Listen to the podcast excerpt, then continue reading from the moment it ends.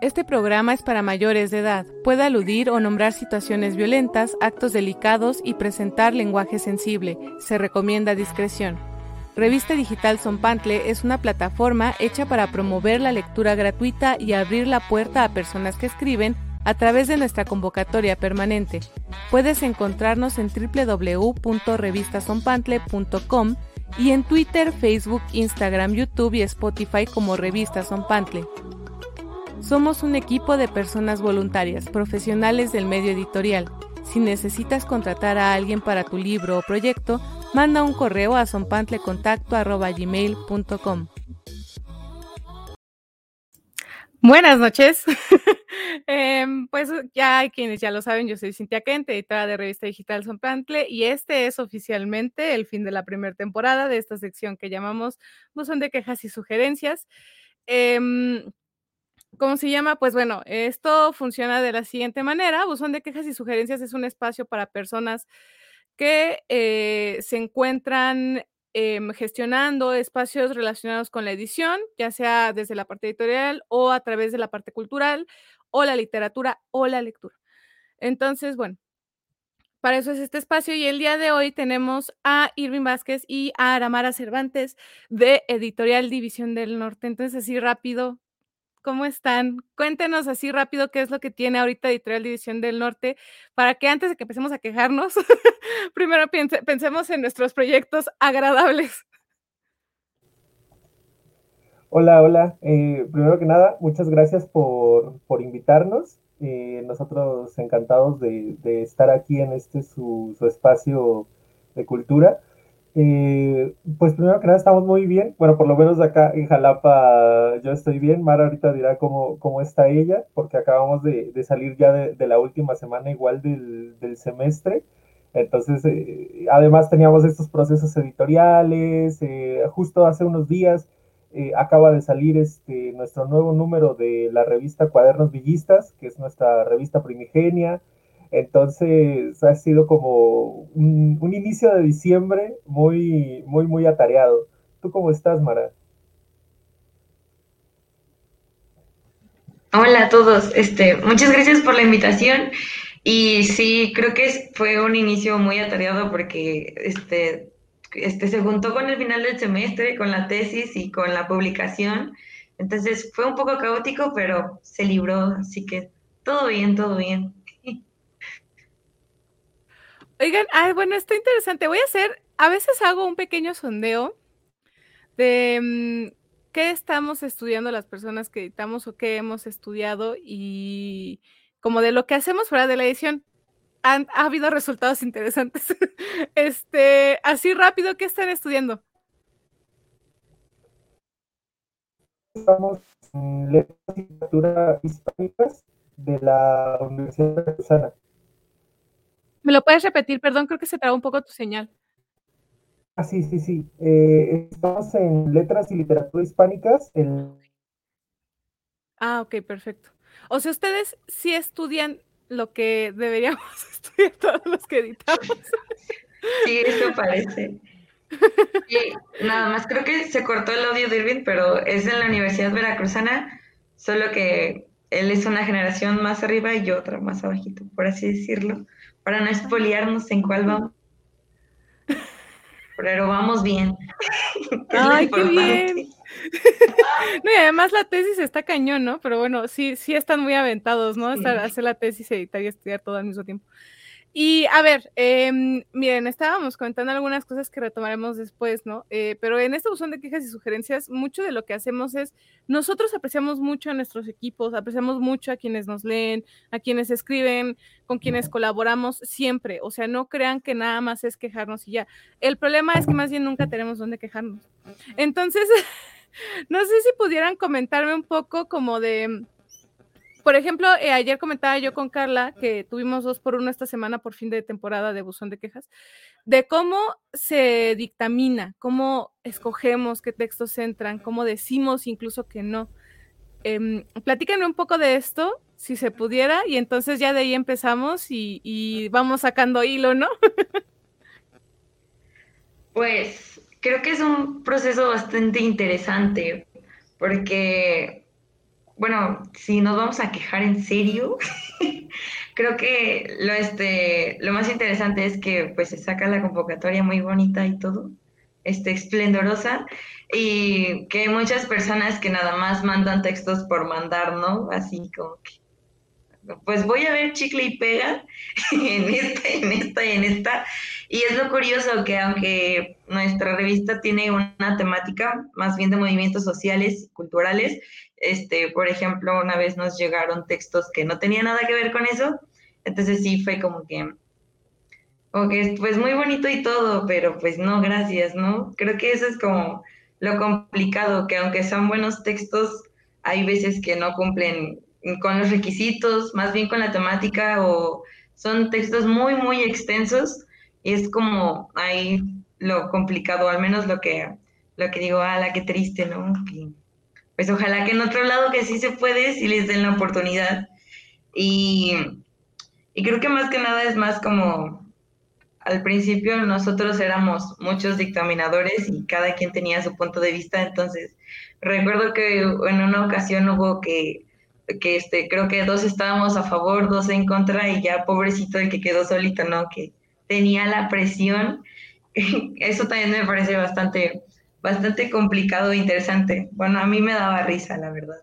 Porque, no sé, era este, me acuerdo, creo que yo estaba en contra y, y, entonces era como que, bueno, ya fue voto secreto, ¿no? Ya nos enteramos hasta que salió la revista publicada.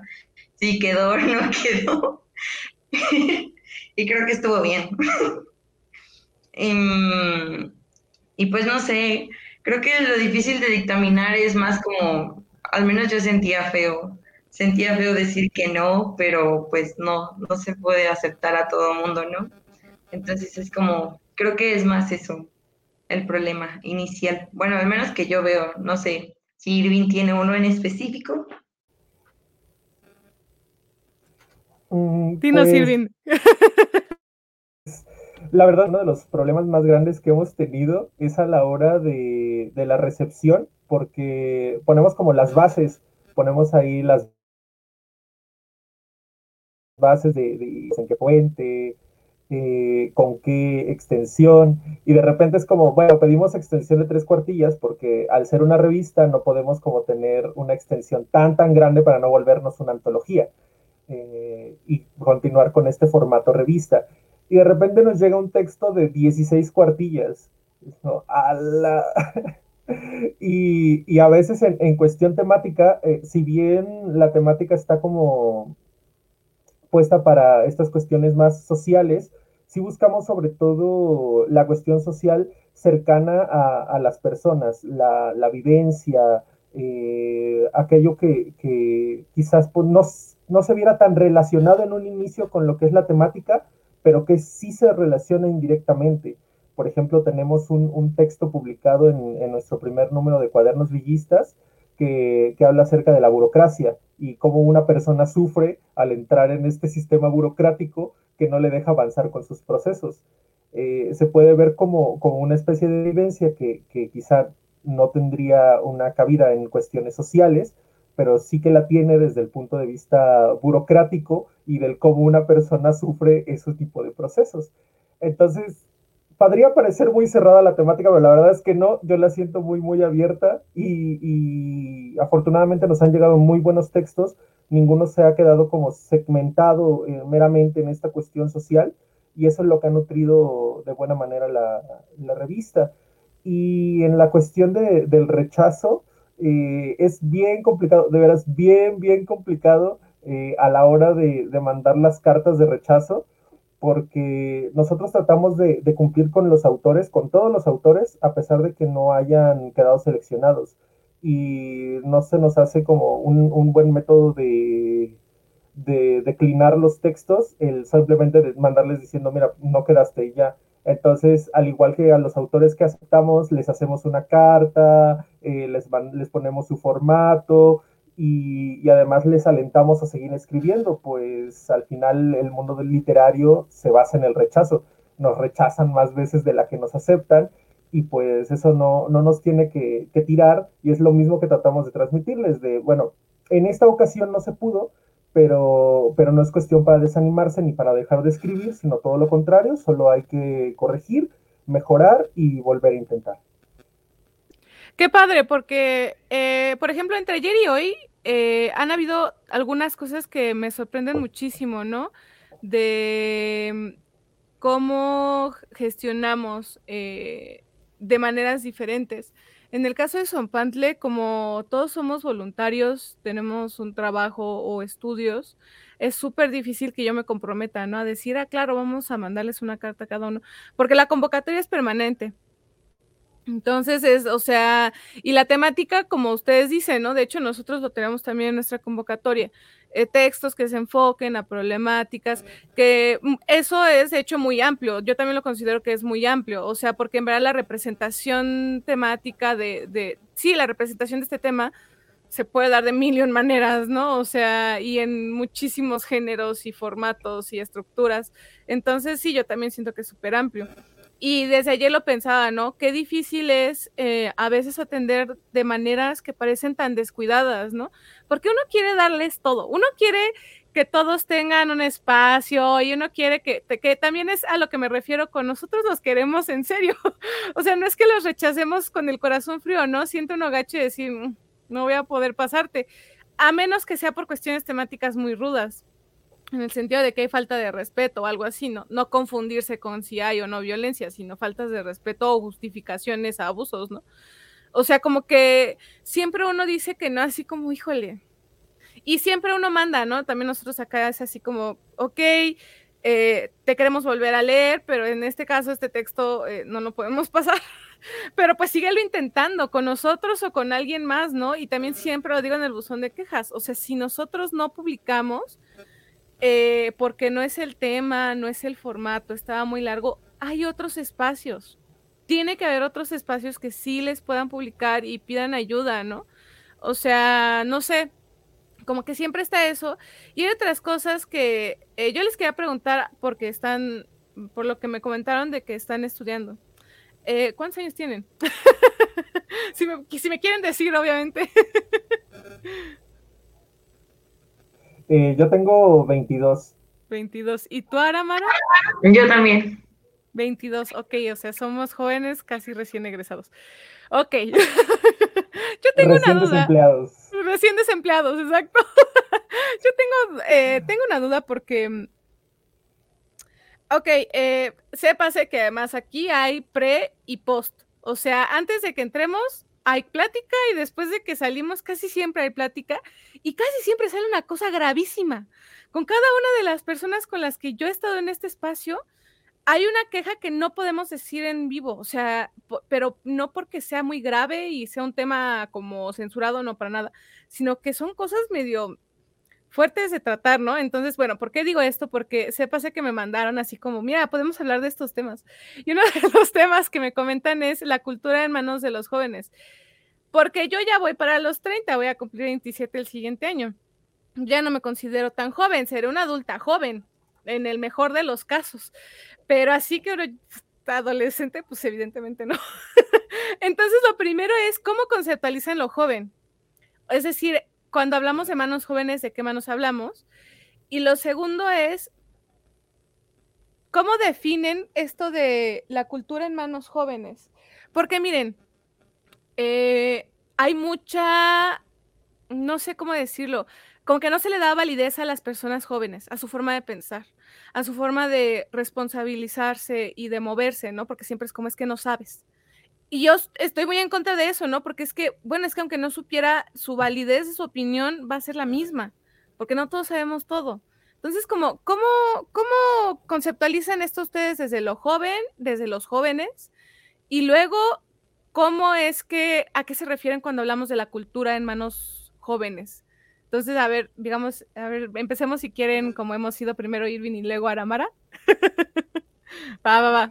Eh, pues esto de la, de la cuestión de la cultura en manos jóvenes, eh, sobre todo siento que, Mara y yo la hemos vivido bastante, porque antes de entrar a Editorial División del Norte, eh, empezamos con un grupo de promoción cultural en, nuestra ciudad que es Jalapa. y era un grupo donde, donde somos puros, puros jóvenes, éramos estudiantes de, letras y, la mayor problemática que teníamos en un inicio es justo lo que mencionas de, esta cuestión de que no nos querían validar en algunos espacios. Era como, bueno, sí, pero es que tú eres demasiado, era como el meme este de Phineas y Fer, el de, no eres demasiado joven para ser promotor cultural.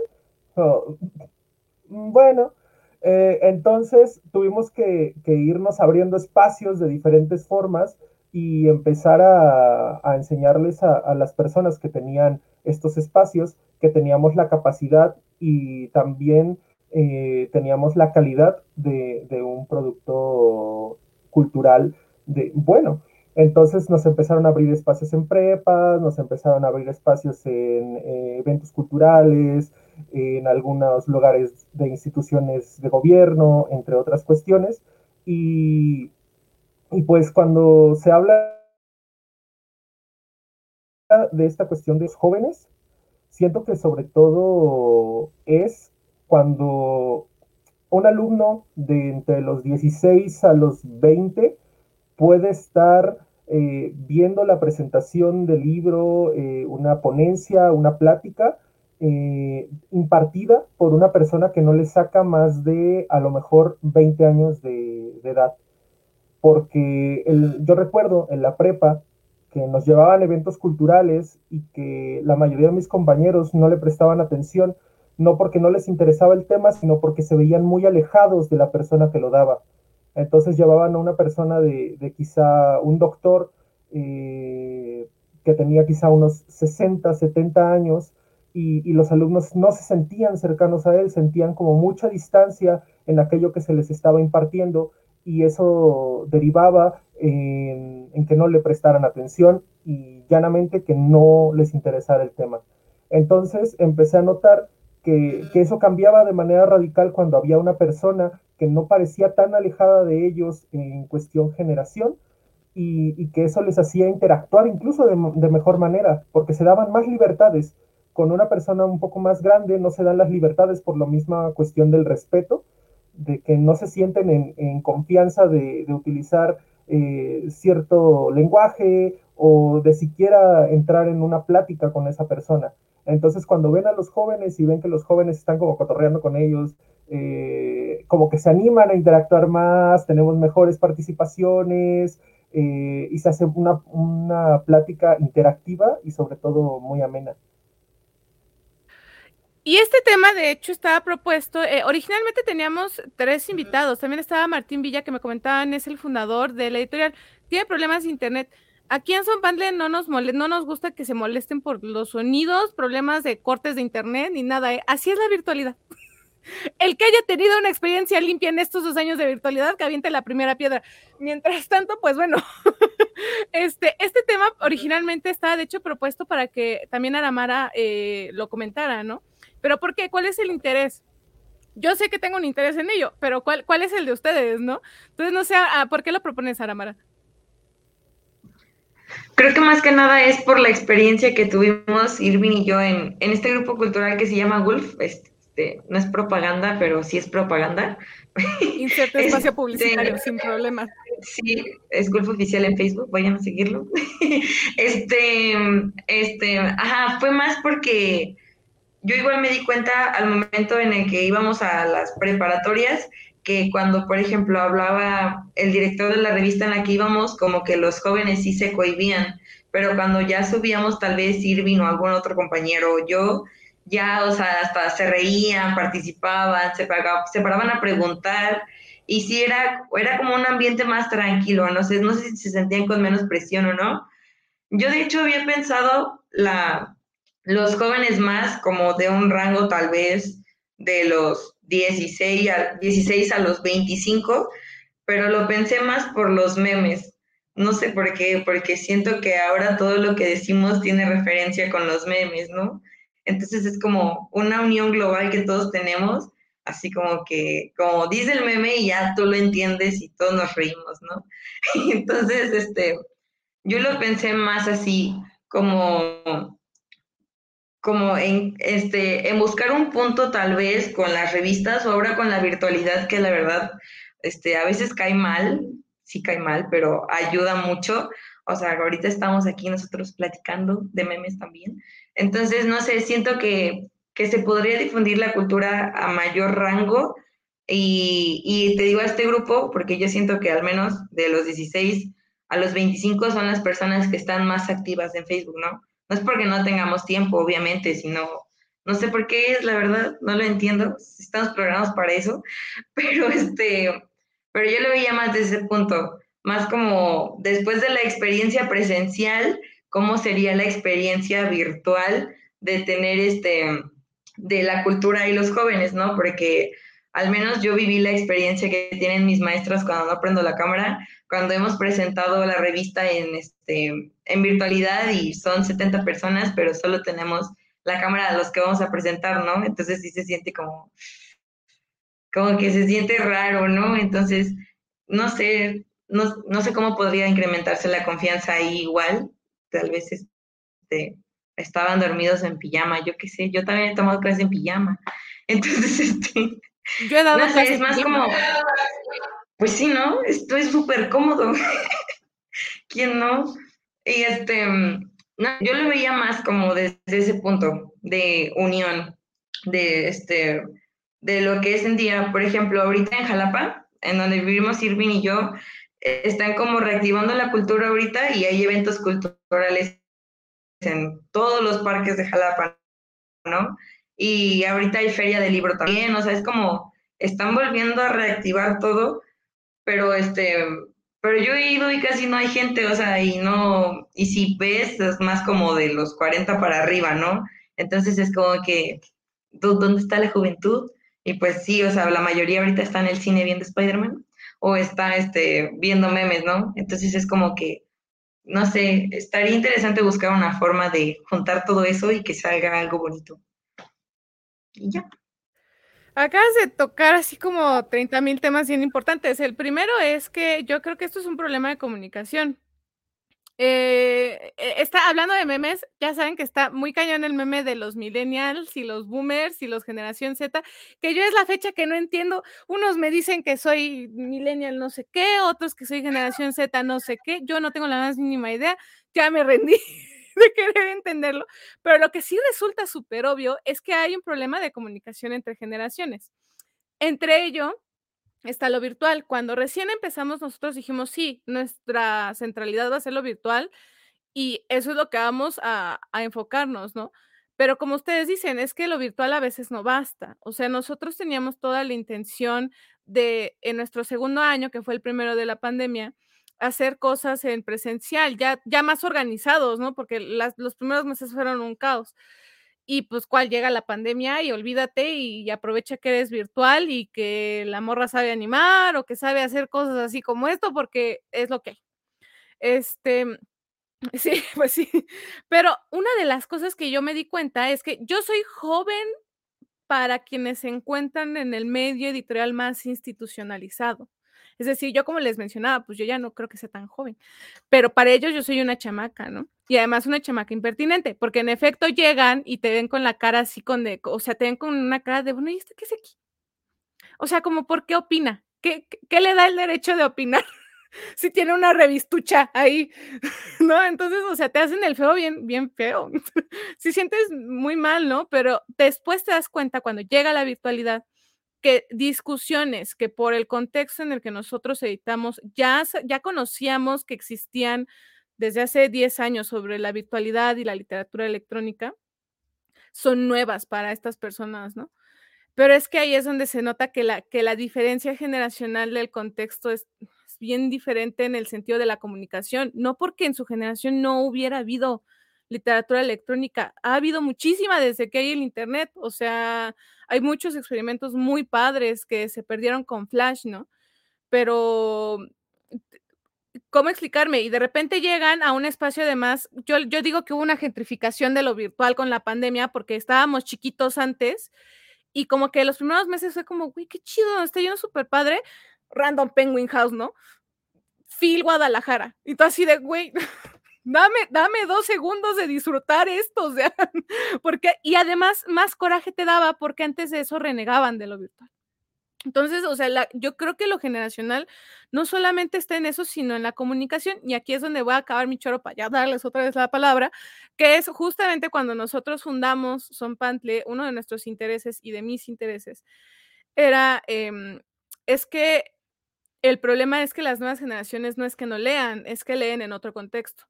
Es decir, leer en Facebook es leer, aunque no nos guste. Escribir en Facebook es escribir y también ahí viene la otra de por qué yo les preguntaba qué estudiaron, porque yo estudié comunicación. Entonces, para mí la escritura, más que una institución cultural o una industria cultural, tendría que ser un medio de comunicación, primero y antes que nada, ¿no? Claro que esas son perspectivas de dónde viene uno. O sea, yo eso era lo que yo pensaba y esa es la idea con la que se ha llevado la revista. Y en mi mente era como, caray, si se la pasan en Instagram y la gente quiere que lean, pues hay que hacer cosas para leer en Instagram. O sea, como que la solución tampoco estaba tan loca, ¿me explico? Y esto era algo que la generación de editores más arriba trae un rollo. Es como, no, porque se la pasan en el teléfono, no leen y no compran libros y están matando el entorno económico editorial. Y es como, no, es que sí leen, güey, pero pues leen en Facebook, leen hilos en Twitter. Les gusta ver el chisme en TikTok. O sea, ¿Cómo te explico que la cosa es que no leen lo que tú quieres porque lo que tú quieres es mercantilizar un objeto? Lo entiendo perfectamente, pero ellos ya tienen otros métodos para leer, es decir, existe la pirateca. O sea, tú te crees que teniendo las opciones gratuitas, estudiantes de universidades públicas van a querer comprar libros que para, o sea, yo para mi tesis pirate todos mis libros, conseguí mi libro en 800 pesos después, cuando ya tuve trabajo dos años después, o sea, no me, no me alcanzaba antes, ¿no? Es como, no es que sí leo, pero es que ahí es donde también uno dice, estás hablando de la industria cultural o de la parte cultural, ¿no? Y es por eso lo conecto con esto que dice Aramara. Y eso es a lo que voy también. Eh, ustedes ya más que yo todavía y los que siguen, ¿no? Eh, más que nosotros juntos todavía, van a llegar en un contexto de comunicación y de divulgación bien diferente. O sea, yo sé que el libro no va a desaparecer, pero cómo se está modificando la lectura, cómo se está modificando la divulgación de la lectura, cómo se está redefiniendo la literatura. Em, no sé qué me puedan decir de esto. Eh, pues primero, eh, con la cuestión del generativa, eh, creo que es muy importante como dos factores la edad del, presentador, de eso que hablábamos hace rato, yo pienso que eh, ahorita que Aramara ya puso el tema sobre la mesa de, los que mueven la cultura, yo en un inicio hablaba de los que la reciben. Eh, siento que los que la reciben de entre, de entre los 16 a los 20, que era como al espacio que me refería, era, era en donde nos teníamos que enfocar y no se sentían tan alejados de personas que a lo mejor, por ejemplo, nosotros vemos a una persona de quizá 39 y para nosotros no es una persona así mayor, a pesar de que, de que nos saquen unos 15, 20 años. Entonces ahí entraría todavía el concepto de, joven, eh, con los adultos jóvenes. Eh, entonces, creo que, que, esta cuestión se enfoca, sobre todo lo de la cultura en manos de los jóvenes, se enfoca en estas generaciones que no sobrepasan los 40 años impartiéndolas, y entre los 16 y los 20 recibiéndolas, porque son en donde, donde quizás se debería poner el foco principal debido a, que, como mencionabas, eh, ellos se, se, ponen a leer en otro contexto, pero es que se han visto alejados de, de la lectura debido al pésimo sistema educativo y su enfoque sobre las lecturas y cómo los obligan a leer eh, textos. Las sobre el libro y la lectura también que son pésimas y horribles. Exacto, y además eh, les ponen lecturas que no son para, para un lector entrante. Si pones a, un lector que apenas está integrando a cuestiones lectoras a, leer, no sé, eh, el Ulises de James Joyce, es lógico que lo vas a espantar, porque a veces ni, ni los que estudiamos letras entendemos el Ulises de Joyce. Y, es como, a ver, maestro que se supone que, tiene que tener una estructura pedagógica para hacer que los jóvenes entren a la lectura, ¿por qué le estás poniendo un libro que, todavía no es para su grado lector? Tampoco decimos que, se les pongan cuentos de infantiles que también tienen Winnie más, ¿no? Ajá, pero que están enfocados a, otro tipo de lectores. sino que hay muchísimas opciones megadiversas de, de ejemplos de lectura para integrar a los jóvenes. E incluso yo me acuerdo, porque afortunadamente no, no me ocurrió eso en la preparatoria, tuve una maestra eh, que nos daba lectura y redacción, que fue la que me empezó a integrar estas cuestiones de la lectura, que nos dijo, ¿saben qué? Vamos a leer, pero ustedes tráiganse el libro que quieran. Yo no les voy a obligar a leer algo. Ustedes intégrense a la lectura de la mejor manera que encuentren, pero que lean no le dedico, tampoco quiero que le dediquen dos horas, dedíquenle 20 minutos, háganme un pequeño reporte de lectura en donde me digan qué les gustó de lo que leyeron en esos 20 minutos y se acabó, para mí es más que suficiente. Y entonces, a partir de ahí, empiezas a integrar a los lectores y es que muchas veces las grandes editoriales dicen como, no, es eso, eso no es la alta literatura y no son las cuestiones canónicas. ¿Y qué importan las cuestiones canónicas? Eh, al inicio es como Balzac en su momento no era canónico y era un bestseller y terminó perteneciendo a, la generación de escritores más importante de su época. no, no porque sea literatura de reciente aparición quiere decir que es mala. Y no porque sea denominada como un bestseller quiere decir que es malo, sino que lo han satanizado tanto que, que los mismos jóvenes se termina dejando su lectura porque, porque en palabras llanas, eh, las instituciones se los quieren pendejear, diciéndoles eso que estás leyendo está mal y no vas a llegar a nada con eso. Cuando es una puerta de entrada y cuando el lector va evolucionando, va integrándose a otro tipo de lecturas y va conociendo por sí mismo. Pero si queremos ponerle al lector un camino en el que no, es que tienes que caminar por aquí y leer esto que te estoy diciendo porque es lo bueno, el lector claramente va a decir, no quiero, oblígame. Oye, Aramara, y em, bueno, a ver, tú, es que está, está muy chido porque hay muchas cosas que comentar al respecto de esto y habla de cómo además lo que más me problematiza de no dejar la validez a la experiencia joven es que muchas veces se hace bajo el pretexto de no sabe de lo que habla, ¿no? Ya lo comentábamos. Pero la cosa es que siendo joven vives de primera mano todo tu contexto em, en general económico, social, político, de una manera muy fuerte también. Mucha de nuestra definición identitaria de la adolescencia se define de muchas maneras alrededor de eso, ¿no? Entonces, de repente, o sea, lo noto con lo que ustedes están diciendo porque son temas que además, justamente hablando de quienes están editando en las instituciones editoriales, perdonen a mi cuya que tiene hambre, este, en las instituciones editoriales eh, grandes, cosas como monstruos, o que se encuentran asistiendo a legislaciones eh, en el país, ¿no? Em, como que no, no le dan importancia a esto, pero es como, mira, es que hasta en el punto comercial es frustrante porque si son tu, tu futuro público, ¿por qué caramba no los escuchas? o sea, ¿por qué, ¿por qué no? No oyes lo que te están pidiendo, ellos te están pidiendo que quieren, ¿no? Pero entonces coméntame, eh, Aramara, un poco como también de esto, ¿no? De cómo, bueno, sí, sí, sí, vamos, vaya, pues es tu turno. Me perdí un poco en como que tengo que comentar. es que se perdió el audio. ¿Me lo puedes volver a repetir? Sintetizado. Ah, eh, no, pues mira, estábamos como, estaba hablando como, como comentando Irving sobre esto de cómo se da la cultura en los contextos jóvenes, pero además estaba hablando de cómo hay muchos estigmas sobre lo que debe de ser la lectura. Entonces, ah, este, ¿qué es lo que alejan también a, los jóvenes? Y además esto de les quieren hacer un bautizo de fuego. En efecto, si nosotros leemos de repente estos libros súper canónicos, en efecto, ¿no? Y dices, ay, cabrón. Pues imagínate un chamaco de 15 años, obviamente lo lee y dice, ya no quiero leer en mi puta vida. Sí fui, sí fui de juventud, la verdad.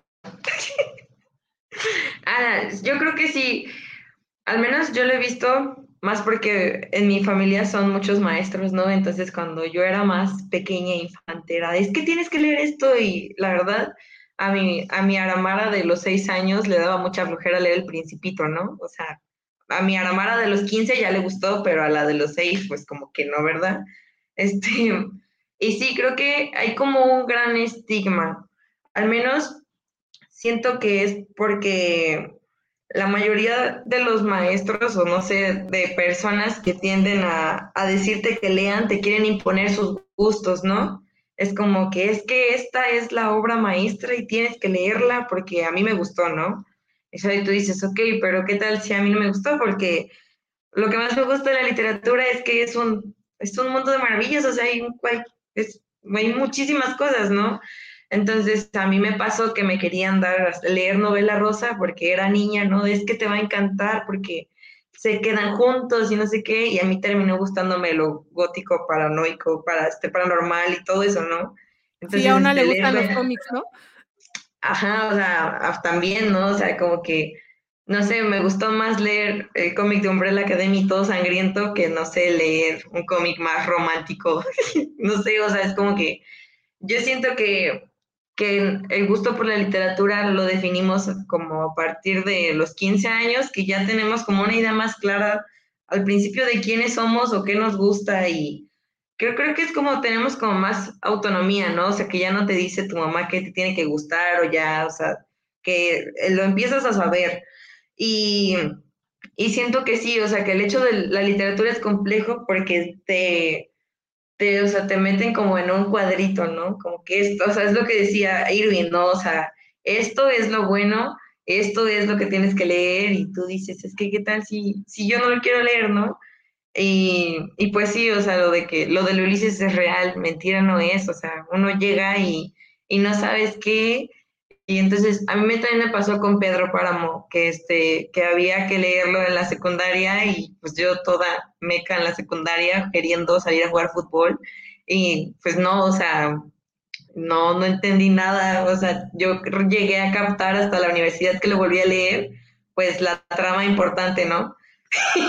entonces, no sé, siento que sí, que es un problema, no sé si es más como tal vez Mm, de las escuelas, no sé si es porque así es el plan de estudios tal vez, pero creo que era más bonito cuando ibas en la primaria que llevabas tu libro de lecturas con el, con el perrito y tenías a Paco el chato y la rata que caminó un montón para ir a ver a su mamá y se, se cambiaba los pies, ¿no? O sea, eso se me hacía más bonito como para entrar a la literatura, ¿no? O sea, como que era un buen inicio de cuentos y siento que hay, hay cosas que teníamos bien que se fueron y que tal vez deberían regresar como esas, no como que ya, mm, no sé, o sea, siento que, que los están apurando mucho a conocer la literatura cuando la literatura es infinita, ¿no? Y más ahorita, como decía Irving, que tal vez casi cada semana hay un autor nuevo y pues hay muchas cosas que leer y la verdad es que tenemos muchos autores nuevos aquí en México y entonces como que también no perdemos nada con darles una oportunidad, la verdad. Y ya, creo que ya. Geniales, por cierto, ¿eh? y yo aquí voy a insertar mi espacio publicitario. Eh, acuérdense que no vamos a sacar. sí, es que si no, ¿cómo le hace uno? Este. Se pierde el hilo, se va. exacto, exacto. Vamos a sacar Humane Átomo de Niña Nadie. Este, él es de Tijuana, pero ahora está en Guadalajara. Eh, va a ser un poemario, pero va a estar más en el contexto justo de la web, va a tener su propio sitio, va a tener videos originales, música original. Este, 100 años de soledad fue una tortura en la escuela, pero el libro del perrito, sí, justo, ¿saben qué estaba pensando? Que mi peor experiencia no solamente fue, sí en la secundaria, eh, pero no tanto, porque yo me acuerdo de esos libros de la primaria y como que traía esa experiencia lectora. Mi coco fue El Quijote. ¿A quién chingados? El... Y luego, ¿sabes qué fue lo peor? Que me lo volvieron a poner en la universidad. Y yo en la universidad estaba harta de leer. Yo salí odiando leer. Y leí tanto en la universidad, pero así una cantidad brutal de cosas. Y además era como una onda de la carrera también, porque me acuerdo que mi expareja estaba en psicología y me decía así como, no, pues es que tengo mucho que leer, son como 15 páginas de aquí al lunes. Y yo así de, mucho, güey, yo tengo que leer como un libro completo de aquí, ¿de qué hablas? ¿De qué hablas? Eso no es mucho, ¿no? Y quedé traumada. Sí, sí, no, yo ya no quería leer. Sí, no, yo, yo me quedé mal, ¿no? Y acaban de hablar de una cosa que también por eso menciono lo de la legislación, eh, que es como de los problemas sistémicos que hay dentro del entorno editorial. Em, uno de ellos es cómo se ha conceptualizado el analfabetismo, ¿no? Y cómo se ha conceptualizado al libro y a la literatura también desde esas perspectivas. Y un ejemplo muy claro sobre cómo las estrategias de difusión de la lectura han fallado porque se han dado en contextos racistas, pues es el de mm, enseñarle español, por ejemplo, a comunidades indígenas, ¿no? que esta generación, justamente hablando de cosas de generación, está recuperando mucho, pero a sus abuelos, a sus papás les hacían cargar ladrillos todo el día si hablaban su, su lengua, ¿no? O sea, es una cosa muy grave y el problema es que aprenden a leer y a escribir solo en español por eso. Y ahí es también donde yo eh, tengo, tengo em, que preguntarles como algo, porque como, como ustedes son también la generación más joven, como que siento que la discusión no se va a ir así súper lejos ni se van a enojar, ¿no? Este, que es y es sobre un comentario que hizo Irina ahorita, porque a mí ese, esa frase en especial no me late tanto, que es esto de que lean lo que sea, pero que lean, justo por esto que acabo de comentar, porque es como, es que hay otros, otros medios para consumir contenido contenido apropiado, a lo mejor hasta mejor, que no son la lectura.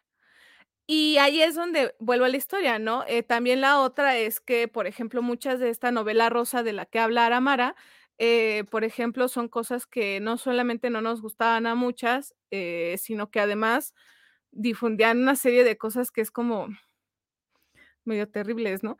Y ahí es donde uno dice, mm, no sé, o sea, a lo mejor también la otra es que yo prefería leer en Reddit porque encontraba a personas que tenían mis problemáticas antes que leer eso.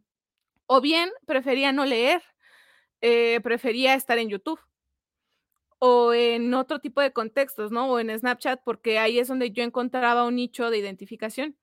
Entonces, este, como que también ahí es como, no sé, o sea, como comentar cuál es el contexto de con el que sin querer todos hemos estado ahí además de querer que a fuerza se lea, ¿saben? Como que es como o sea, es que ya se hace, pero también cómo definimos la lectura, es decir, como está en Facebook no es lectura y no sé, como que hay mucho que problematizar ahí en eso, ¿no?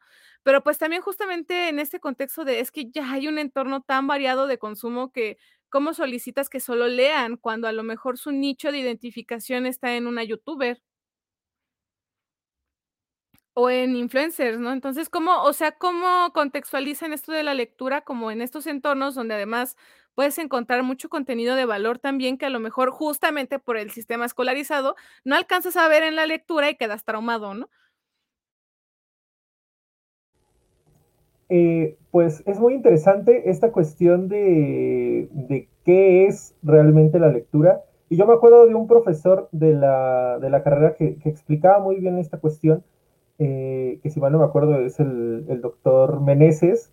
Eh, el doctor Meneses decía eh, que todo viene del texto, todo aquello que consumimos viene del texto y que la lectura no es más que el, el desglutir un, no, el deglutir un tema, el encontrar un, un producto y asimilarlo y leerlo, a pesar de que no, no tenga como tal así eh, palabras, sino que puede ser una serie, puede ser una película, puede ser un video de YouTube. Eso también es un nivel de lectura. Quizá Muy hermenéutico el asunto. Ajá, ajá, no, no es como normalmente así tendríamos a la lectura, sino que todo, todo lo que hacemos es un acto de lectura. Constantemente estamos eh, es que se me va la palabra, este, pero constantemente estamos asimilando diferentes tipos de cuestiones cuando leemos un cartel en la calle, cuando vemos un video publicitario, cuando vemos un video en YouTube. Interpretando, ¿no? Eso de lectura. Ah, exacto, justo, gracias, se me había olvidado esa palabra. Es que mi último, no está para saberlo, pero yo estudié eso el último año. sí, entonces él decía eso, que todo lo que hacemos es la lectura es una constante interpretación de todo aquello que nos rodea. Entonces, si nos apegamos a eso, eh, digamos que a las cuestiones contextuales, todos leemos el producto que está eh, en boga y que más nos representa a nuestra generación. Por ejemplo, a, la mía eh, fueron justamente, les tocó el boom de YouTube, entonces era como todo el día estaban metidos en YouTube. Y a la generación más reciente es Netflix. Netflix está ahí a la orden del día y todo, todos los jóvenes están metidos eh, viendo series de Netflix. Entonces, eh, eso también es un acto de lectura. Así que creo que no, no tendríamos por qué apegarnos a este concepto como tan academizado de, no, es que la lectura es sentarte y leer. Al fin. es que siempre que comento esto con personas también hablando de, como, es que no tan necesariamente que sean más grandes, pero que sí están en el contexto editorial más eh, institucionalizado también, siempre hablan de, no, es que la lectura tiene que ser esto, pero es que siento que hay mucho la definición a través de lo mercantil, de cómo puedo vender yo el libro, ¿no? y esa es la lectura. Entonces, pero bueno, Amara, dinos tu, tu opinión sobre esto de qué es la lectura, de, de cómo, y más de esto de los sistemas escolarizados también, ¿no? Ahorita que estaba diciendo Irving lo de este, lo del maestro Meneses, me acordé que una vez también comentamos que, que, por ejemplo, te recomiendan, no sé, en los videos motivacionales te dicen que leas 20 páginas o 10 páginas de un libro, ¿no? Pero si te das cuenta o inviertes el mismo tiempo este, leyendo hilos de Twitter y el final de todos los hilos de Twitter son narraciones, ¿no? Alguien cuenta su historia.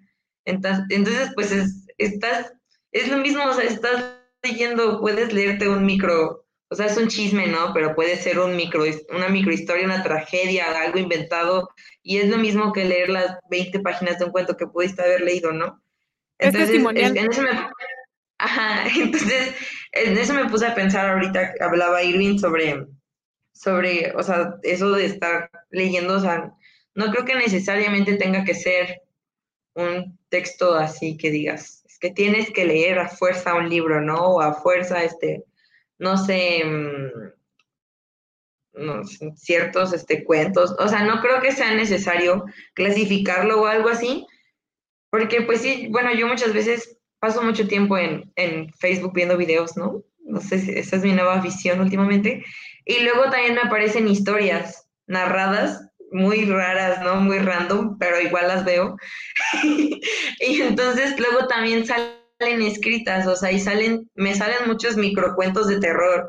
Y, o sea, y ni siquiera, nunca vas a saber quién lo escribió porque salió de mil perfiles, pero está muy chido, o sea, yo siento que eso, o sea, eso también aporta mucho que no sé si me voy a meter en problemas o no por decir esto, pero siento que es como un concepto muy, muy complejo el decir que solo este que solo es una sola cosa lo que define la lectura, ¿no? O sea que en este tiempo en el que estamos de crisis, catástrofe, pandemia, virtualidad, este, pues la lectura puede ser lo que quiera ser, ¿no? Y lo que cada uno quiere que sea, por así decirlo. Como Barbie. Este.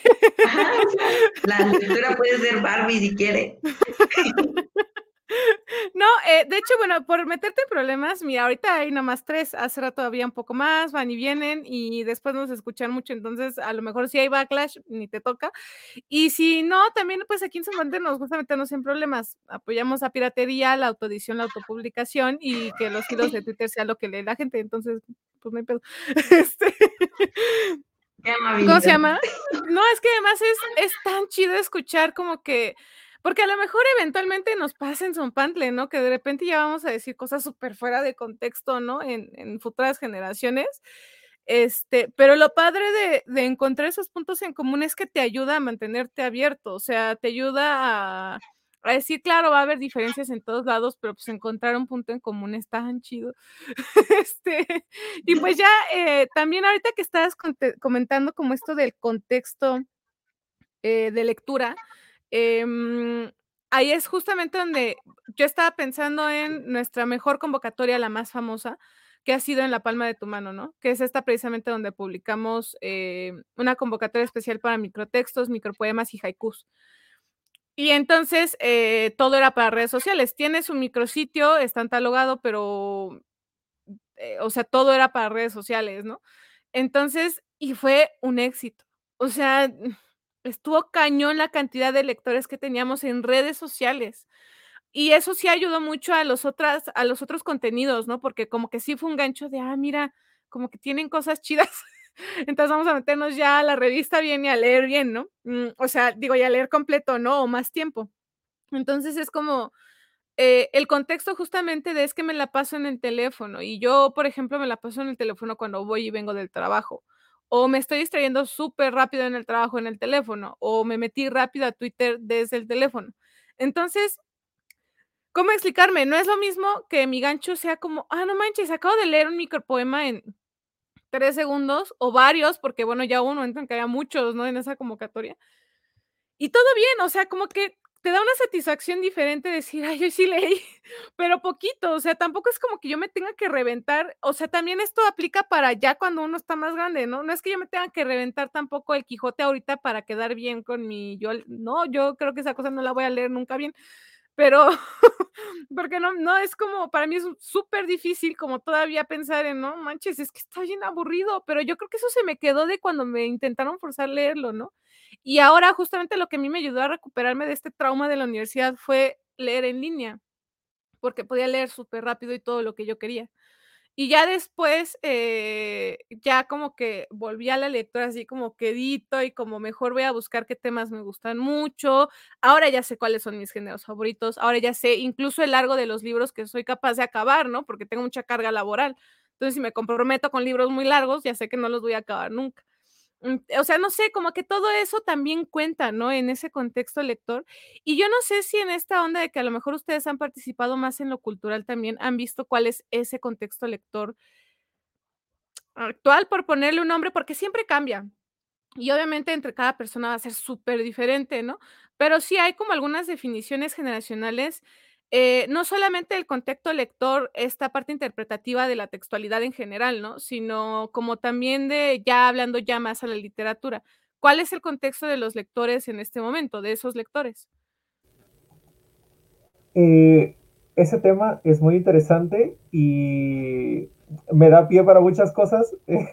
Eh, primero que nada, contestando así en seco la pregunta del contexto más inmediato, hay dos, o por lo menos yo veo dos. El primero es la literatura juvenil, lo que se está denominando como literatura juvenil, que son estas cuestiones de bestsellers que abordan eh, diversos temas acerca de la literatura de iniciación, eh, que sería como los temas más cercanos a, los jóvenes, o lo que las editoriales piensan que son los temas más cercanos a los jóvenes. Eh, y, y de ahí está lo micro. Lo micro ahorita está en una expansión tremenda y me encanta porque lo micro es, ha sido odiado por el canon tanto que, me encantó cuando, cuando se reivindicó.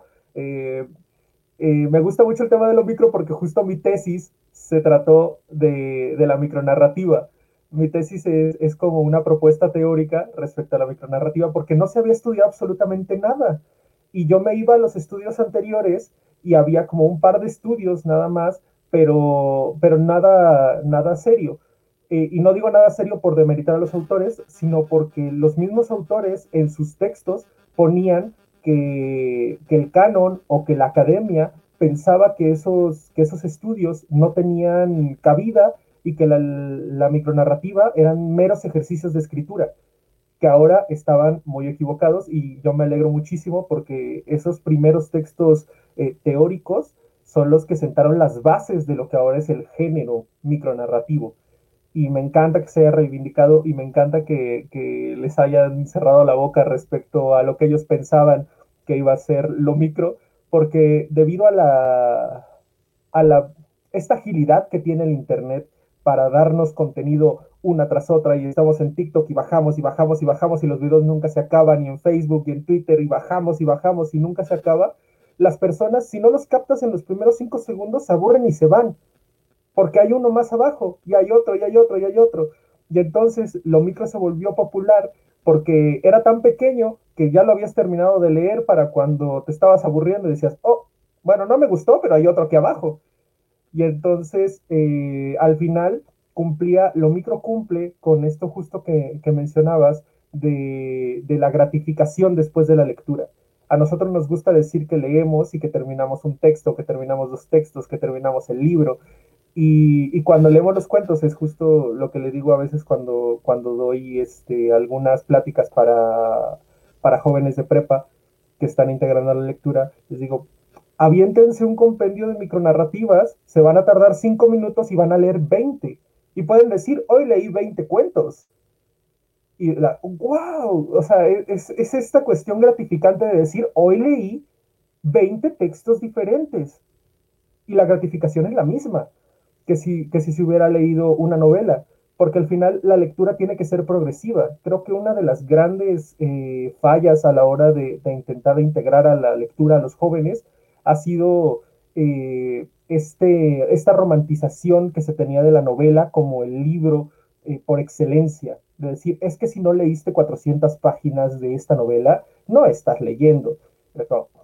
no, claro que no. Y, es que la novela no es para todos. Por ejemplo, a mí casi no me gusta leer novelas, porque yo he dejado muchas novelas, de hecho. había momentos en el que decía, en la misma carrera, que decía, esta novela no me gusta, ¿sabes qué? Bye. No, no estoy obligado a terminarla para tratar de sentirme bien con, con, haberla terminado, cuando puedo ir a leerme un cuento que me voy a aventar en cinco minutos y voy a terminar igual de gratificado que si hubiera leído la novela. Entonces, esta cuestión de lo micro me, fascina mucho, me encanta y, espero que se siga reivindicando porque, porque son justo estas cuestiones las que han permitido que se genere este género micronarrativo, se reivindique a sus autores, se reivindique a sus teóricos y se le dé la importancia que se le había negado durante mucho tiempo. Y aprovechando que vamos a, también para que eh, le variemos al tema, pero lo, porque quiero, quiero eh, hacer ahí dos acotaciones. La primera es, em, ¿cómo se llama? Eh, perdónenme, pero es que también soy la operadora y se me va la onda a quitar las pecas. Este, ¿cómo se llama? Eh, un poco de estas academias que de repente resultan definitorias para muchas cosas, pero que están muy occidentalizadas.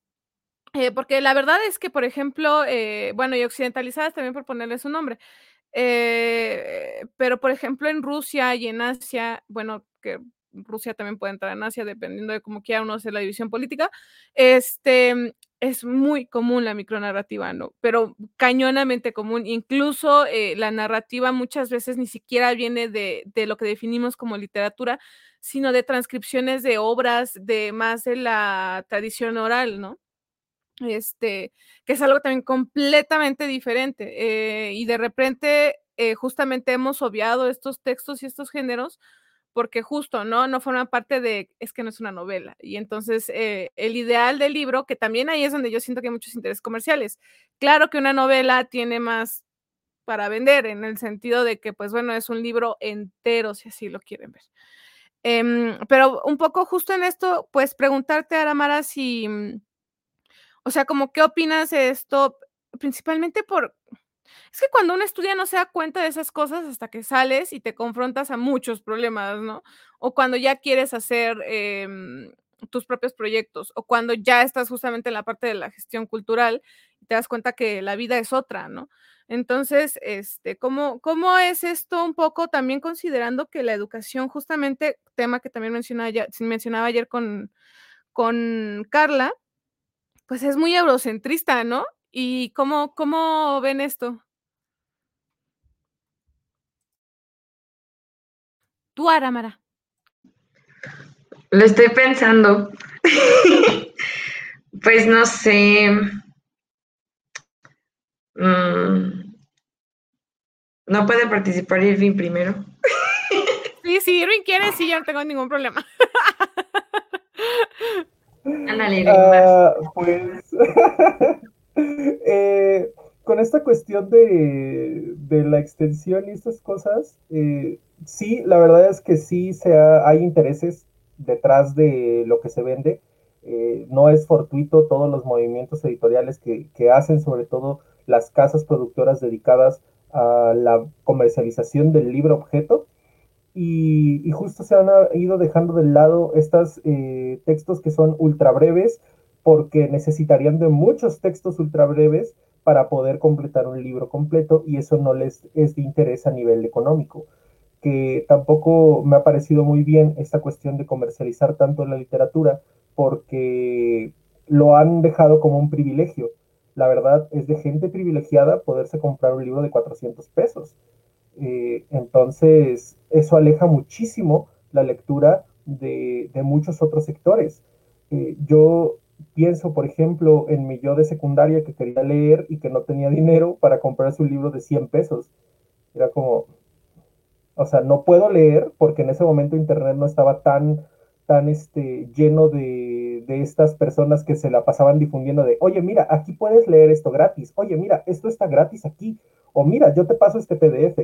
Eh, entonces, eh, todo se llevaba a cabo a través del libro objeto y a través de la comercialización, y si no eras una persona solvente económicamente, no tenías acceso a la lectura. Y eso lo seguía volviendo un privilegio burgués. Eh, así que me parece muy mal esta comercialización de la lectura, siendo que en eso las editoriales independientes y las revistas digitales y toda la cuestión cultural que se ha ido formando en los últimos años ha hecho un gran trabajo porque ha logrado que, que muchos jóvenes se acerquen a la lectura porque lo primero era como, bueno, sí, pero ¿cuánto cuesta? Le decías, bueno, puedes consultarlo totalmente gratis en nuestra página web. ¡Ay, qué maravilla! Y entraban.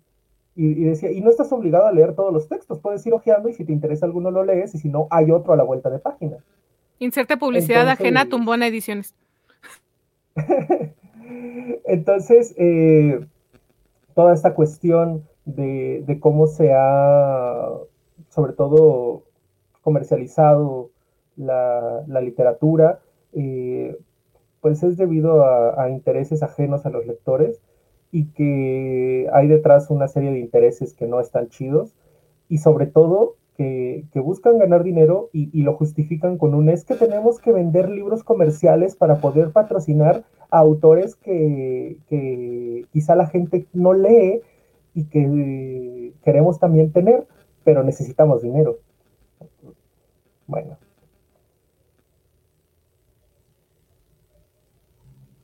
Ahora sí ya sé qué decir. Bueno, retomando el comentario de Irving, creo que sí, este, que en cierto punto siempre, casi siempre usan el logo como de que todos necesitamos leer para este, incrementar nuestro intelecto y para tener más imaginación y cosas así, ¿no? Pero en cierto punto pues sí, el, el, objetivo es pues ganar dinero, porque si en verdad el mundo estuviera tan interesado en que las nuevas generaciones, los niños y las personas, ¿no? O sea, más como, pues mira, está este lugar, puedes ir, te pueden llevar y lees gratis, ¿no? O sea, en cierto punto, la verdad es que así como comentaste todo hace rato que todas las libros de tu tesis los, este, los, los buscaste en internet, o sea, yo todos los libros de mi tesis los he sacado de la biblioteca, ¿no? Por lo mismo. Entonces, yo creo que es más como, como que uno tiene que llegar a cierta edad a la que dices, bueno, es, a veces eres estudiante o foráneo como yo, entonces tampoco es como darse el privilegio de gastar en libros. Y la verdad es que la ventaja de nuestra universidad es que sí tiene una vasta biblioteca. La verdad, sí, mis respetos. Y, y eso ayuda mucho, al menos todos los libros que hemos tenido, bueno, que yo he tenido que leer en la carrera, no los he comprado porque cuando los piden voy y los pido, ¿no? O sea, los, el maestro dice un día, este, para mañana quiero que le, lean María, ¿no? Y yo entonces ese mismo día en la tarde voy y pido a María prestado antes de que alguien más vaya. Entonces siento que sí, que es más como este, que se toma más a la literatura como algo comercial, porque si tú le preguntas a una persona de bachillerato qué libros conoce, posiblemente solo te diga todos los libros de John Green famosos, ¿no? Como Bajo la misma estrella, Buscando Alaska. Uno que otro que tiene, este, no sé, familiares que sean más interesados en la cultura, te podría decir Cien años de soledad o Pedro Páramo, o sea, algo más, más este sonado, pero, pero igual que es muy, muy, este, muy conocido, ¿no? O sea, es, siento que es más como general, porque si te das cuenta, siguen sacando ediciones nuevas de 100 años de soledad, ¿no? O sea, pudiendo publicar a otra persona con mucho talento, hacen como el remix número 100 de 100 años de soledad, ¿no? Entonces, como que, como que, o sea, sí está muy chido y todo, pero pues, thank you next, ¿no? Así como que ya, no sé, eso siento yo. Al menos, por ejemplo, yo soy mm, tal vez más afín al cuento que a la novela, pero mi novela favorita es de Ángeles Mastretas, se llama Arráncame la vida, y solo la han publicado una vez y ahorita que cumplió, no me acuerdo cuántos años, la verdad, se me fue el pero el año pasado en pandemia fue su aniversario y ya sacaron una nueva edición, ¿no? Más bonita. Pero, o sea, yo siento que también es, es una novela muy buena, muy feminista, muy chida, y no, o sea, tampoco es como que le hacen mucho caso y así pasa con otros 100 autores muy buenos, ¿no? Entonces siempre es como lo mismo de lo mismo, porque pues la verdad es que no son tontos y saben que se va a vender, ¿no? Porque, ah, sí, es que tengo este, este libro de García Márquez, ¿no? Ah, sí, cómpratelo porque es de García Márquez. O sea, es como que compran más el autor, el, el nombre del autor que la obra como tal. Es como, es como, no sé si es presunción o como quedar bien o hacerte el intelectual, ¿no? Es como que, ah, sí, el Quijote, sí, sí, Cervantes, sí, o sea, y es como que tal vez nada más leyeron la versión del Quijote de niños, ¿no? Que gracias a Dios ya hay versión para niños que se los dan en las primarias, ¿no? Y una este, versión resumida que viene como con fragmentos, que también yo la veo y digo, se me hace que esa va a ser la que va a leer completa. Ajá, de hecho, este, mi, a mi prima se la encargaron, ¿no? Y me dijo, es que tengo que leer el Quijote. Y yo le dije, ¿qué? O sea, yo ya en la universidad, como, ¿cómo está que leer el Quijote? Me dijo, sí, pero la versión infantil. Ella fue con cara de, ah, bueno, está bien, ¿no? Y ya, ¿no? Este, y sí, o sea, trae como los puntos más importantes, ¿no? Como lo que, la descripción de cada acto, este, este de cada este, escena, decir, ¿no? La, este, de cada parte, así de, pues Don Quijote fue atalado y se hizo amigo de tal persona. Y ya, entonces es como que, bueno, funciona, está bien. Y entonces también un día llegó y me dijo, este, que Romeo y Julieta, ¿no? Y entonces sí es como que esa sí estaba más bonita, esa sí tenía más, los cantos más desarrollados, esa sí, sí la califico bien, si la quieres leer rapidito. pero este, pero sí, no, esa es otra ventaja, la única ventaja como que le veo a, a, las, algunas editoriales es que hacen las obras largas para niños, y entonces, por ejemplo, mi prima me decía que una vez me dijo, ¿y cómo a qué edad puedo leer el Quijote para entenderle, no? Y ya le dije que cuando terminara la carrera le decía, ¿no? Para ver si encontraba el punto exacto, el momento. Pero este, pero sí, ¿no? Que ella dice que ella, si malamente le entendió a lo de niños, que pues no, porque lo va a leer hasta que, dice que lo va a leer hasta que sea muy grande, ¿no? Y, pues sí, es, son como complejos que uno se pone también, porque uno como estudiante, o sea, yo también digo, no, ya cuando sea más grande me voy a comprar, no sé, la colección de Harry Potter, ¿no? Porque pues ahorita no tengo 1500 para gastar en libros, ¿no? Entonces, pues como que, como que sí, es una cosa complicada que tal vez algún día cambie, esperemos en Dios que sí, quien sea, pero que cambie. Ya, fíjate que ahora con esto último que comentan los dos, eh, hay hay mucho que deshacer, pero ya nada más para que ocupemos este último tema, ya luego platiquemos de nuestros espacios, de las revistas, de nuestras editoriales, ya luego nos vayamos porque se nos va a hacer más tarde aquí. Este, eh, fíjense que además está la otra, ay, perdón, ¿eh? ¿Quién me marca ahorita? Este, fíjense que además está la otra, si es bien, es bien tarde, que, que cómo, cómo, cómo accedemos al libro, porque miren, si está la biblioteca, pero como dicen, para ir a la biblioteca está, principalmente cuando uno es muy joven, este, está la onda de cómo está tu biblioteca local. Y cuando eres más joven, está la onda de si te quieren llevar a la biblioteca, que es lo ideal, ¿no?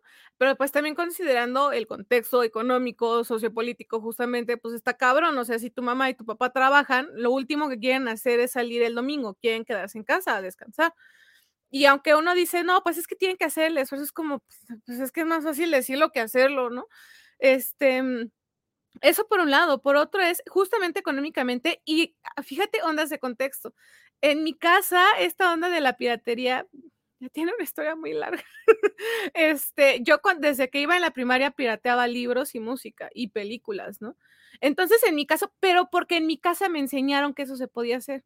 O sea, en mi casa no estaban con, con Mm, como con el estigma de, mm, creo que me trabé, ¿verdad?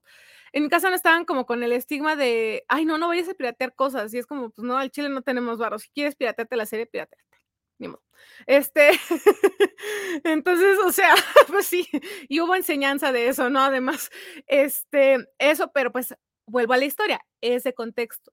Y ya luego, por último, y esto porque es una cosa también, eh, que, habla mucho de la legislación en México y también de cómo em, hay muchas cuestiones sociales que nos limitan el acceso es, primero, cómo se legisla. Eh, con esta nueva ley de bibliotecas está muy padre que sí todo lo que tenga ISBN tenga tres, tres versiones impresas, pero a los que hacemos pro digital nos dan la torre, ¿no? Entonces lo único que está pasando es que nos está alejando cada vez más a los digitales de la parte formal de, de lo editorial, ¿no? En general, ya mucho menos hablar de la literatura hablo en general. Eso por un lado, ¿no? Este, eso también va a limitar las opciones de las personas que vayan a las bibliotecas. Por otro lado, también está la otra de hasta dónde podemos ir a consumir. Y esto tiene que ver también con quién define los intereses editoriales comerciales, que en este caso en México pues es Random Penguin House, y en México y en el mundo, ¿no? O sea, este editorial que es un monstruo que edita 85% de las ediciones en español, que es una barbaridad porque son de Inglaterra. sí, no manches este, pues obviamente yo, ¿cómo, ¿cómo accedo a otras cosas? No es que caramba, si quiero acceder a un Gredos es carísimo. O sea, los Gredos que yo tengo son Gredos que compré con sacrificio, sudor y sangre. Entonces, o sea, no sé, como que, como que también está la otra de todas las cosas que nos determinan la lectura, ¿no? Eh, ¿Cómo vamos a generar esta difusión si además hay leyes que limitan el acceso a nuevas propuestas editoriales, que además son propuestas independientes y de interés local, con mucho interés cultural, justamente para personas jóvenes, ¿no? Pero pues si no las tomas en cuenta, o sea, ¿cómo, cómo ven eso también, ¿no? Eh, ¿cómo, ¿Qué tan fácil o qué tan difícil es mantener la diversidad o tener la entrada a estos contextos culturales con propuestas nuevas? Mm, pues sí ha sido complicado, eh, sobre todo por esta cuestión que mencionas de, entrada, el ISCN para revistas o el ISBN para libros eh, es una cuestión que requiere de solvencia económica y la mayoría de proyectos independientes no tienen ningún apoyo de tipo económico para, hacer este tipo de trámites. Entonces es como que hay que desembolsar y, y además es como, bueno, sí, se podría ver como una inversión y vamos a invertir en esto, pero eso, eso empezaría a meter en esta cuestión de la comercialización y también depende de, en cuánto quieras vender este producto, porque, pues, por ejemplo, puedes decir, bueno, sí, nada más es para recuperar el precio y que siga girando el dinero, pero, pero eso también requiere de, de mantener una constancia a nivel entrada económica de que estás seguro de que se va a vender todo el tiraje, estás seguro que vas a lograr obtener la misma ganancia que, invertiste para poder reinvertirla, aunque sea para poder reinvertirla y volver a sacar el siguiente tiraje. Entonces es una cuestión bastante agresiva para las cuestiones independientes sobre todo, porque los independientes se ven sesgados a mantenerse con Creative Commons para proteger sus obras y para proteger a sus autores y, sobre todo a, la marca intelectual. Y no tienen como tal el acceso a, decir, bueno, me voy a proteger a, nivel legislativo con un, con un este, indautor que verifique mi marca porque es muy caro y es muy caro para personas que, tienen proyectos independientes, porque eso de, ir y soltar 3 mil pesos es como, quizá para una editorial grande es como, ah, sí, toma, lo recuperan el tiraje. Y, pero para los independientes es como, mm, son 3 mil pesos que no tenemos, que tenemos, que si son varios editores es como, bueno, se hace el cochinito y ya después lo sacamos, pero si, si no, es como, hay que arreglárselas. Eh, así que es, es complicado la integración. Eh, para las revistas creo que es un poco menos agresivo porque el ISSN eh, ya no tienes que volver a pagarlo, con que pagues el indautor. este es un tip por si hay gente que tiene revistas que nos estén escuchando. Solo hay que pagar el indautor. El ISSN es totalmente gratis. Lo pueden sacar con el. A, menos de que cambien el nombre de su revista, lo pueden seguir sacando. Entonces, ese no les va a costar nada, solo tienen que pagar lo del indautor, registrar su marca, registrar la revista y eso es todo. Entonces, armen un cochinito, es complicado, pero no requiere de que impriman estas tres ediciones eh, y, que solo saquen una. Entonces, si tienen una revista les va a funcionar mucho eso. Y ya para los libros es un poco más complicado, así que pues ahí sí habría que ver otras opciones. Y tú, Aramara, coméntanos de este último tema, ¿qué opinas? La verdad es que en este último tema el encargado siempre ha sido Irving, así que yo mucho no sé al respecto. yo, yo le he ayudado más como en, en, el ámbito más como de corrección y dictaminar. Así que creo que no puedo dar tantos comentarios ahora. ¿Las ves la siguiente? no, está súper chido. Igual, justo, pensando en lo que dice Irving, ¿no? Para que nos escuchen en la parte del libro, si ustedes quieren defender los derechos de autor de las personas a las que editen o como personas que escriben, métanse a Safe Creative. Eh, lo que pasa con esto es que, bueno, Indautor, recuerden que sus derechos de autor son objeto de defensa desde que entra un soporte y se difunde. Eso es súper importante. Eh, entonces, em, no es que necesiten a fuerza un certificado de autoría. Sin embargo, si lo tienen y ustedes tuvieran que irse a un juicio porque alguien les chingó su contenido, em, pero no quieren ir con Indautor porque justo es muy caro, Safe Creative tiene opciones gratuitas y expiden certificados de autor eh, bajo ciertas normas de los tratados internacionales de derechos de autor. Y entonces esto pues puede ayudar mucho, principalmente para lo digital, que es lo que estamos haciendo en Sonpantle.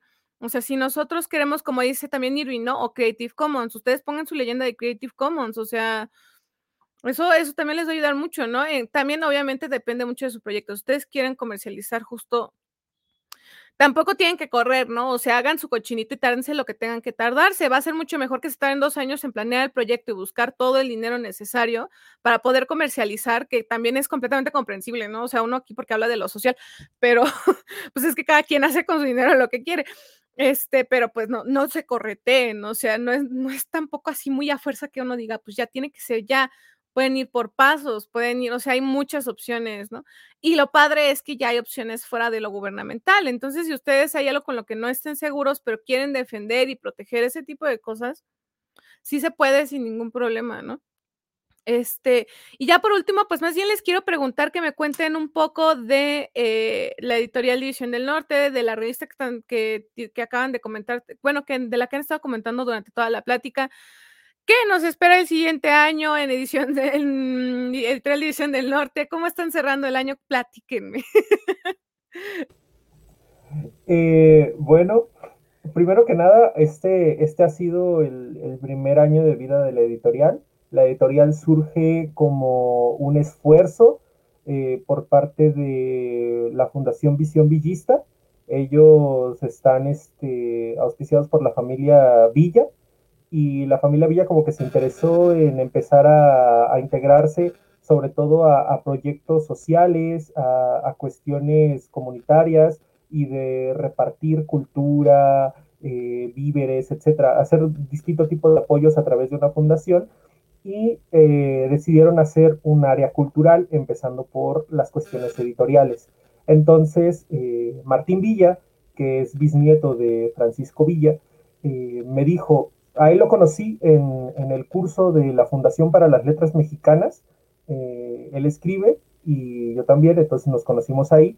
Eh, y después me dijo, oye, eh, la neta, necesitamos armar este, esta editorial, va a ser este, independiente, vamos a tratar de llevar el contenido gratuito a, a la banda, a la gente, a las comunidades, a las localías, y no nada más en Ciudad de México, sino en todo el país. Y me dijo, hay que armar el proyecto. Va, lo armamos, armamos Editorial División del Norte y este, el primer proyecto que sacamos fue justo Cuadernos Villistas, eh, que ahorita le dejaré a Mara para que ella comente acerca de la revista, porque ella es una de las dictaminadoras, ha estado en los dos números que, han salido y, y, nos ha apoyado mucho en ese sentido. Eh, entonces la editorial ha buscado siempre, eh, tiene como objetivo llevar la literatura a, donde la comercialización no quiere llegar, sin llevarla a las escuelas, llevarla a las localías y tratar de que, de que sea un producto sobre todo gratuito. De momento no hemos podido hacer impresiones físicas debido a que queremos proteger a los autores primero eh, queremos protegerlos bien con, con, Indautor, con un ISSN, que la revista esté en forma para cuando salga a nivel físico y que ellos tengan ahí, sí 100% la seguridad de que su contenido eh, va a estar eh, pues protegido.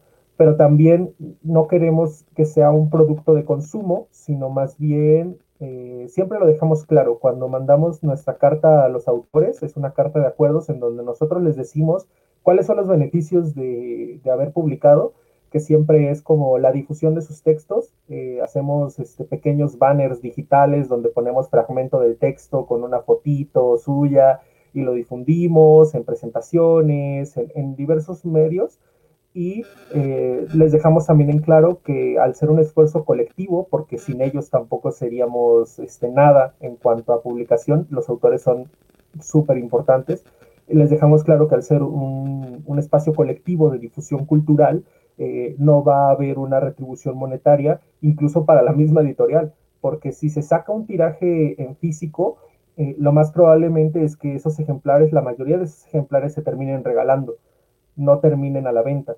Eh, por esta misma, estos mismos ideales, estos mismos objetivos y sobre todo estos, pues estos este, medios que nosotros queremos tomar para difundir la, lectura. Y pues antes de, continuar, Mara, no sé si les quieras platicar un poquito de, de la revista. Bueno, pues en rasgos generales es una revista bien bonita. La verdad, este, me gusta mucho que tiene este, que la página web para empezar, aquí mi amigo Irving se rifó diseñando esa parte, si no más recuerdo que él la diseñó. Este, y, bueno, no sé, yo voy a decir que está bonita y todos los textos están bonitos porque participé en la dictaminación, ¿verdad? Les di el gusto bueno, obviamente. bueno, llegaron muchos textos bonitos, pero por lo mismo que ya platicamos antes de que a veces no se puede, pero ojalá se pudiera, pues no. Pero me gusta porque siento que es un espacio muy libre para expresarse, claro, de manera adecuada y correcta, pero también, o sea, aparte de expresar situaciones ajenas a nosotros, situaciones también se puede con situaciones que podrían o no incluirnos o que nos interesen, incluso desde vivencias, ¿no? Que, no sé, tal vez haya algún fenómeno social o una circunstancia en la que te encontraste envuelto y tú quieras narrar tu historia. Y, o sea, eso también se me hace algo muy chido, o sea, como, como si fuera tal vez un espacio para liberarse, pero de una manera bonita y escrito y todo, ¿no? Y y no sé, la mayoría este, de los textos tienen que ver con las luchas sociales, algo muy importante en la actualidad y siempre, porque pues, si podemos hablar ahorita con libertad aquí es gracias a las luchas de los demás, ¿no? Entonces, me parece que el hecho de que nosotros nos tomemos el tiempo de escribir sobre eso, sobre argumentarlo, sobre tal vez no motivar a la gente a hacer cosas malas, o sea, no como como diría mi abuelita, hacerlos revoltosos, sino este, más bien a que tengan la libertad de expresarse, ¿no? A tal vez, no sé, que con las experiencias o con las con los relatos que se cuentan sean o no, este, que sean ficticios o sean historias que pasaron, o sea, que uno tome inspiración o, o motivación como para decir, oye, pues sí, no, hay que, hay que luchar por la libertad de expresión, por la igualdad, por, no sé, el feminismo, por este, por los derechos humanos, por las gentes que tienen, las personas que tienen capacidades distintas y la verdad, este, los tienen muy olvidados, o sea, es como que, como, yo siento que es un espacio muy bonito para encontrar textos aparte de muy bonitos, sino que, que te dejan algo, ¿no? Cada texto tiene una cosa que o te enseña o de por sí te cautiva o nada más este, lo disfrutas, por así decirlo. Bueno, al menos siento que en un gusto general, porque pues puede variar, ¿no? Y este, y no sé, nada más queda como, bueno, de mi parte me gustaría decir que vayan a leerlo. El primer número es muy bonito también, no porque yo salga en él también, pero, pero vayan a leerlo. Este, en el primer número, este, Irving y Martín me dieron la oportunidad de publicar como un tipo de ensayito sobre este, el feminismo y Delmira Agustini, que es una poeta muy buena, que fue víctima de, este, de lo mismo. Entonces, este, no sé, hay muchos textos también que hablan también, por ejemplo, sobre canciones que están asociadas a diferentes luchas, movimientos, y esto también se me hizo muy cool. Y este libro, este número nuevo, que es el número uno, pues también tiene muchas sorpresas y no va a haber spoiler alert porque tiene que ir a leerlo muy pronto, tal vez saliendo de aquí, porque pues ya está disponible y está nuevecito salido del horno, ¿verdad Irving? Sí, eh, justo esto que menciona Mara, eh, tratamos de, brindarle a los autores que quieran publicar con nosotros un espacio en donde ellos puedan hablar justo de estos temas que menciona, que a veces son como un poco complicados. Y también es importante la gente que está como detrás dictaminando, como Mara, porque habemos personas que no nos sentimos con la, con la libertad de decidir acerca de, ciertos textos. Por ejemplo, si, llega un, un, texto de, no sé, de la comunidad LGBT, eh, quizá ah, no me sienta este, capacitado para, dictaminar sobre él porque no conozco tanto acerca de la temática que se habla, ¿no? Por ejemplo, ahorita que están muy en boga lo queer y que lo queer se está estudiando mucho, eh, quizá eh, haya un dictaminador que diga, ¿sabes qué? Es que no estoy muy capacitado en este tema, entonces no te podría dar una, opinión certera respecto al contenido, entonces prefiero dárselo a una persona que sí sepa. Entonces, detrás de, del proceso de dictaminación hay personas que conocen de los temas de los que los autores están hablando y sobre todo eh, va a haber personas que, que estén eh, como en pro de este tipo de movimientos, leyéndolos, dictaminándolos y, y sobre todo para, para, que, para que haya alguien, eh, digámoslo, alguien que sepa del tema, porque tampoco queremos entrar en esto de vamos a dictaminar sobre todo y nosotros tenemos la verdad absoluta sobre todos los temas, porque pues no es así. Y, y a nosotros nos gusta mucho porque aprendemos. Por ejemplo, cuando llegan temas de, revoluciones, de conflictos sociales, aprendemos un poco de historia. Cuando llega un, un, tema este, de movimiento social actual, también aprendemos acerca del movimiento y es como, oh, wow, esto, de esto no tenía conocimiento y es muy interesante saberlo y, es muy importante conocer ese tipo de, luchas. Entonces, eh, vayan a leerlo, como dice Mara, acaba de salir el, más nuevo. Eh, pueden consultarlo totalmente gratis en nuestra página web. Están ahí nuestras dos publicaciones, el número 00 y el número 01. Y pues ya para ir cerrando eh, con lo que preguntaban respecto a qué viene el siguiente año para Editorial División del Norte, eh, nosotros esperamos el siguiente año sacar nuestra primera convocatoria de, publicación, eh, que sería una, especie de concurso de poesía, cuento, ensayo, eh, en donde los autores puedan participar. Obviamente va a haber una gratificación monetaria, va a ser un concurso con premio, quizá para tres lugares, esperamos que sea así, todavía lo estamos planeando. y también se va a hacer una publicación, esperamos que, que de una antología o de si una novela, también poder publicar una novela, pero para eso primero tenemos que hacer estas cuestiones eh, jurídicas para tener ya bien este todo en orden y que tanto que el SAT no nos coma como que eh, las personas que publican con, nosotros estén protegidas. Eh, se va a continuar con cuadernos villistas. se va a sacar también la primera publicación oficial de autor de la editorial, todavía no sabemos cuándo, pero ya, ya está ahí el, proyecto, ya está puesto. Eh, entonces, pues nosotros esperamos que el siguiente año siga siendo un, un año de éxitos en donde la gente siga confiando en nosotros. Agradecemos mucho a los autores que, han confiado, que han tenido la confianza, autores y autoras que han tenido la confianza de mandar eh, sus textos a, dictaminación para la revista, aquellos que se han acercado a preguntar acerca de lo nuevo y sobre todo a, las personas eh, o a los equipos como Son Pantle que nos han abierto espacios para venir a chismear un poco y platicar acerca de los proyectos. Nosotros siempre vamos a estar muy agradecidos y dispuestos para, para venir a platicar o para ayudarlos en su difusión o en aquello que tengan planeado. Ay, espérenme. Muchas gracias. Eh, la verdad, de, a mí me gusta mucho hacer esto porque justo en las cosas que hartan de la virtualidad, pues es andar en redes, ¿no? Y de pronto em, yo ya no sabía qué hacer como para salir de la difusión virtual y fue que se me ocurrió hacer este espacio, ¿no? Porque es como es que hacer redes mucho más, no sé, mucho más alivianado, siempre está como justo este intercambio de ideas, eh, los proyectos se conocen, 10 lectores míos se van a ir para allá y 10 de ustedes para acá, o sea, siempre, siempre pasa eso. Y sí ha funcionado, ¿no? Yo he visto cómo crecen los números de la página web y pues la neta está súper chido, ¿no? Y pues miren, ya inserte espacio publicitario acá. Eh, recuerden que Son Pantle siempre va a tener y siempre va a ser de lectura gratuita y de participación gratuita. Por lo tanto, las convocatorias no tienen premio, vamos a tener convocatorias especiales. Sin embargo, recuerden, ¿no? Pues Son Pantle, ese es el nacimiento de Son Pantle y ese va a seguir siendo. Sin embargo, pues está cañón mantener todo al mismo tiempo, amigos.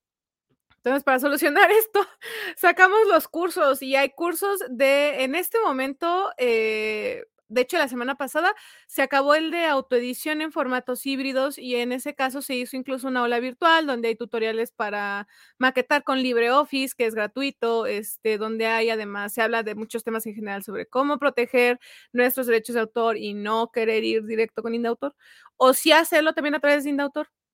Eh, como que es una introducción rápida al proceso editorial, ¿no? Para las personas que se autoeditan. Y pues ojalá, este, si ustedes quieren el acceso al aula virtual con todas las clases y tutoriales, ahí está, y aparte viene con una asesoría. Y también vamos a tener, eh, por ejemplo, organización del pensamiento creativo para personas que escriben. También vamos a tener eh, cómo empezar a, a autocorregirnos desde el momento de la escritura para las personas que se autopublican, que tengan herramientas para poder hacer estos procesos. Este, sin que tengan que, sin que cometan algunos errores que son muy comunes, ¿no?